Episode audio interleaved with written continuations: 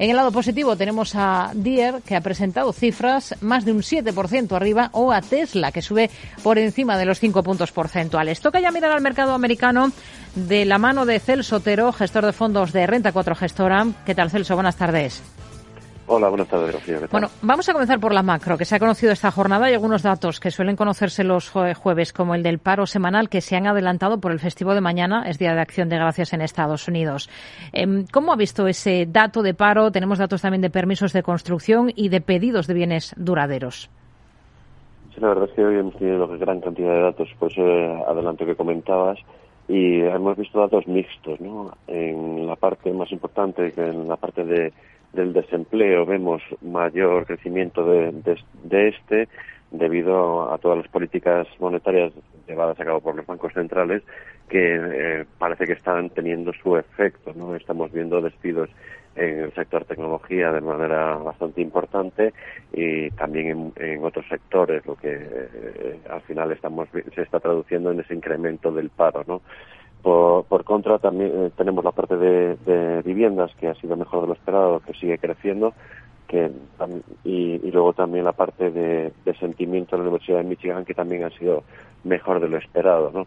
En este sentido, aquí todavía estamos viendo cómo el consumidor sigue aguantando, sigue siendo fuerte en, en algunos segmentos, porque si bien es verdad, en las cifras de algunas compañías estamos viendo cómo tienen que tirar de rebajas para poder seguir atrayendo a los consumidores. Hmm. ¿Qué espera encontrarse esta tarde en esas actas de la última reunión de la Reserva Federal?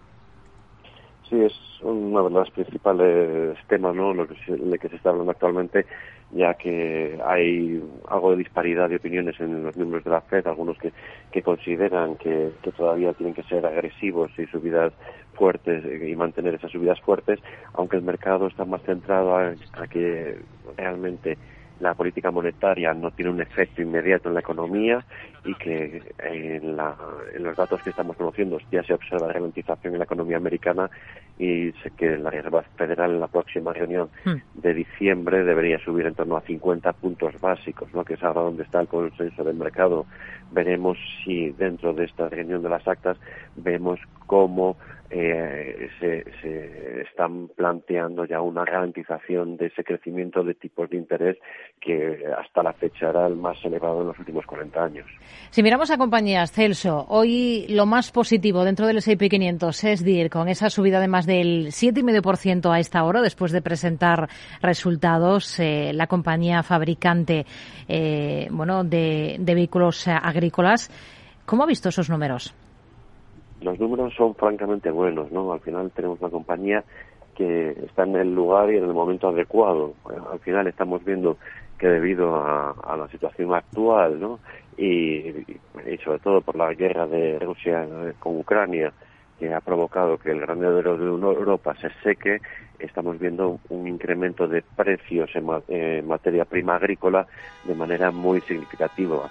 Esto está provocando que los agricultores eh, a nivel global están mejorando sus ventas, sus ingresos y eso provoca un mayor gasto en equipamiento. nosotros vemos que las cifras son buenas, eh, pero eh, aunque también vemos que los pedidos y la guía de la compañía son muy positivos para 2023, esto hay que cogerlo también con algo de cautela, debido a que al final estamos en una situación que es excepcional, al final está habiendo una gran cantidad de pedidos y podemos incurrir en sobrecapacidad y eso provoque caídas más abruptas en los precios mm, agrícolas y que provoque más ralentización de cara al futuro. En un momento de la valoración de la compañía eh, se están pagando más del doble de los múltiplos habituales que se pagan por ellas, eh, pues nosotros, aunque nos gusta el sector, nos gusta la compañía, eh, lo que vemos es que las valoraciones actualmente se encuentran bastante ajustadas. Hmm. Meta niega los rumores que apuntan a que su fundador y consejero delegado, Mark Zuckerberg, vaya a dimitir el año que viene como consecuencia de la pérdida de, de millones que ha sufrido la compañía por sus inversiones en el metaverso. ¿Qué supondría en todo caso para la empresa una eventual salida de Zuckerberg? Hombre, eh, nosotros no es el punto principal que estemos barajando ahora mismo. Si se diese realmente al final mucha, muchos de los inversores podrían pensar que todos los, miles de millones que se está gastando en metaverso y que Zuckerberg eh, hablaba de gastar 10.000 millones al año para el desarrollo del mismo, pues podrían congelarse ya que son inversiones que a fecha de hoy no están generando nada de caja, ¿no? Y que se centrasen más en la parte del negocio eh, ¿no? Que es la parte fundamental que, que, tiene la compañía. Estamos en un entorno donde la compañía ha caído de manera muy severa durante todo el ejercicio, en un entorno de ralentización de la economía con la parte de, del mercado publicitario que es tremendamente cíclico y que consideramos que la parte de, del traspaso al online, del offline al online ya se ha dado y que por tanto la compañía se debería comportar eh, mucho más ligada al comportamiento del mercado publicitario que otras variables. En este sentido, pues podríamos encajar una salida de Zuckerberg como una gestión más dirigida a la generación de caja y menos a proyectos. Lo que pasa es que esto también podría eh, limitar el crecimiento de cara a futuro. HP, vamos a mirar a la compañía después de anunciar en las últimas horas que prevé recortar entre 4.000 y 6.000 empleos. Eh, podría llegarse en torno al 10-12% incluso de la plantilla a nivel global durante los próximos tres años. Con ello, lo que quiere es ahorrar al menos 1.400 millones de dólares anuales para 2025. ¿Qué visión tienen ustedes para una compañía como esta, HP? Pues, a ver, dentro de la tecnología hay que diferenciar el tipo de compañía. HP se centra principalmente en el hardware, eh, fabrica ordenadores, impresoras y, suministros, ¿no? En este sentido, los márgenes que tiene la compañía son bajos comparada con el sector, ¿no? Al final, estamos hablando de márgenes netos de en torno al 5%, en márgenes de vida en torno al 8-9%, y nos encontramos ahora mismo en un mercado que veníamos de una pandemia donde el gasto en equipamiento fue elevado debido a que, muchos trabajadores pues incrementaron sus equipos dentro de, sus hogares y eso en un mercado de PCs donde se pensaba que estaba más saturado, pues impulsó el crecimiento de las ventas. Hmm. Ahora mismo nos encontramos en el punto opuesto, ¿no? Ese equipamiento ya está, eh, vemos un incremento de la economía y eso afecta a los números y por tanto la, la compañía está sufriendo en el mercado.